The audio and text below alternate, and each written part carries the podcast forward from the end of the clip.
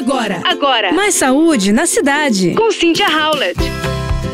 Você é daqueles que tem dificuldade para dormir, acorda muito durante a noite, anda muito estressado? Você já ouviu falar da melatonina? A melatonina é um hormônio que o nosso corpo produz na hora de dormir, principalmente no escuro. Já temos uma produção própria de melatonina. Acontece que quando a gente anda muito estressado, quando o nível de cortisol está muito elevado, a gente tem uma baixa de melatonina e isso pode estar atrapalhando o seu sono. E nesse caso, uma suplementação pode ser interessante. Então, além de regular o seu sono, a melatonina também possui propriedades antioxidantes, combatendo radicais livres no cérebro. Quando a gente identifica esses sinais de deficiência, especialmente nesses períodos mais estressantes, marcados pelo excesso de cortisol e ansiedade, esse hormônio pode sim, muitas vezes, ser uma solução para suas noites tranquilas. E a quantidade vai variar de 200 a 500 microgramas. Por isso é importante procurar um profissional de saúde. O sono é fundamental para a sua saúde.